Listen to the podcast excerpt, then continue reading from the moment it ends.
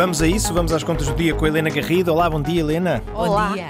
Bom dia, Pedro. Bom dia, Mónica. Ora bem, estamos num tempo em que mais do que nunca é evidente que a economia também é uma arma. A Europa prepara-se para um inverno que pode ser de frio e a caminho de uma recessão. Isto tudo radica um bocadinho na questão do gás russo.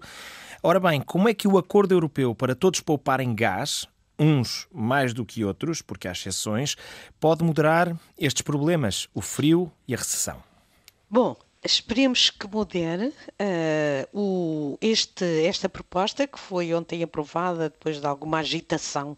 Foi ontem aprovada pelo, com, pelo Conselho de Ministros do Ambiente da União Europeia uh, que, e que se chama Safe, uh, Save Gas for Safe Winter, o que é bem Uh, revela bem aquilo que, que, que, se perspectiva, não é? Poupe gás para ter um, um inverno uh, seguro.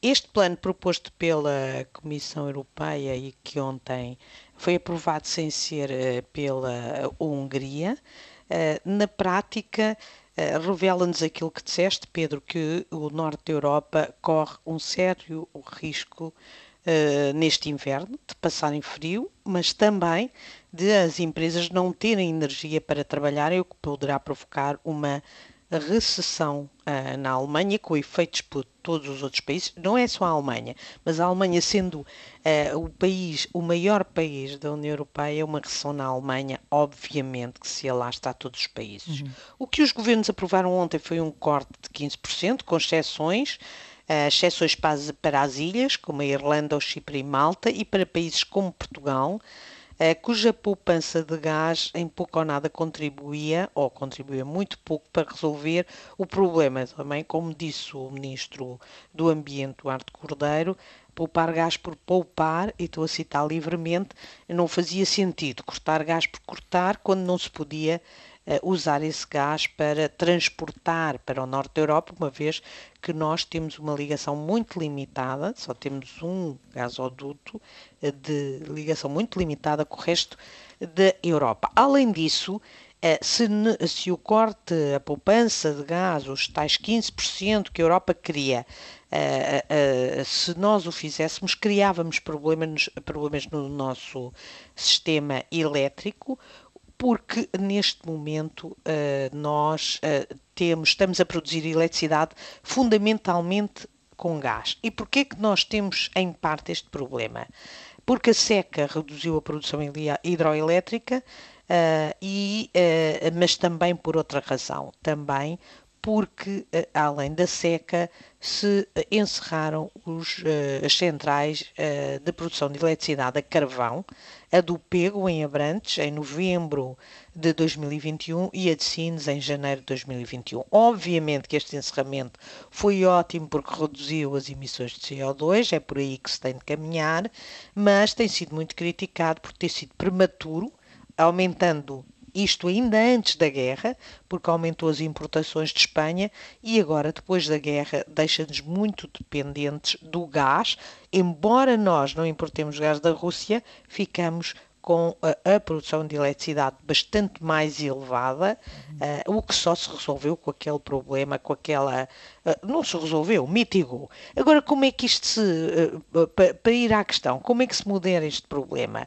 É com a poupança de gás, tenta-se, no fundo, reduzir a procura internacional e, além disso, ao, quando a Comissão Europeia tenta que todos poupem gás, eh, mesmo aqueles que não estão dependentes do gás russo, também serve para Uh, estes países abrirem mão de algum gás para os países do norte da Europa e Portugal ofereceu-se para fazer isso, uh, uh, transportando-a por via marítima, o nosso gás chega a Sines.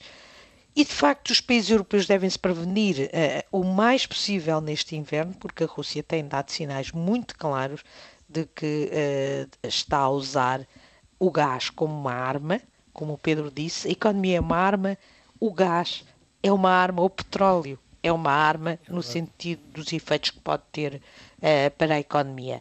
E se uh, não nos precavermos desde já, não vamos resolver o problema. Não é possível resolver o problema face à quantidade uh, de gás que a Europa importa dos Estados Unidos e da dependência que tem, sobretudo para o aquecimento das casas. Nós, por acaso, não é o nosso caso, o nosso gás, nós usamos gás fundamentalmente na indústria, 75% do gás é para a indústria, só 25% é que é para outros usos, como a cozinhar, a, a, uso doméstico. o aquecimento, exatamente, uso doméstico. Muito bem, obrigada, Pedro. E esse é só para isso, mas não é o caso dos outros países, mas é fundamental fazer, adotar aqui um conjunto de medidas para uh, poupar gás, sim, tentar moderar a procura para ver se tem alguns efeitos no preço não nos esquecemos que nós não, não somos afetados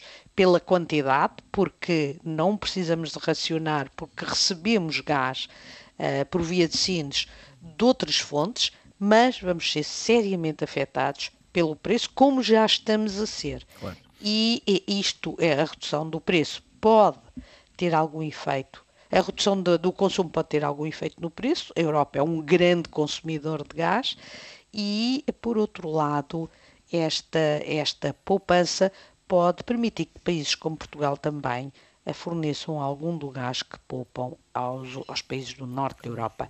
Não resolve o problema, modera o problema, porque o problema está no horizonte. Como, aliás, ontem o Fundo Monetário Internacional voltou uh, a dizer que as nuvens se adensaram no horizonte. Nós temos falado bastante disso e temos de nos preparar para isso. Até como, amanhã. Como diriam na Guerra dos Tronos, winter is coming, mas vamos nos preparar então. Até amanhã, Helena Garrido.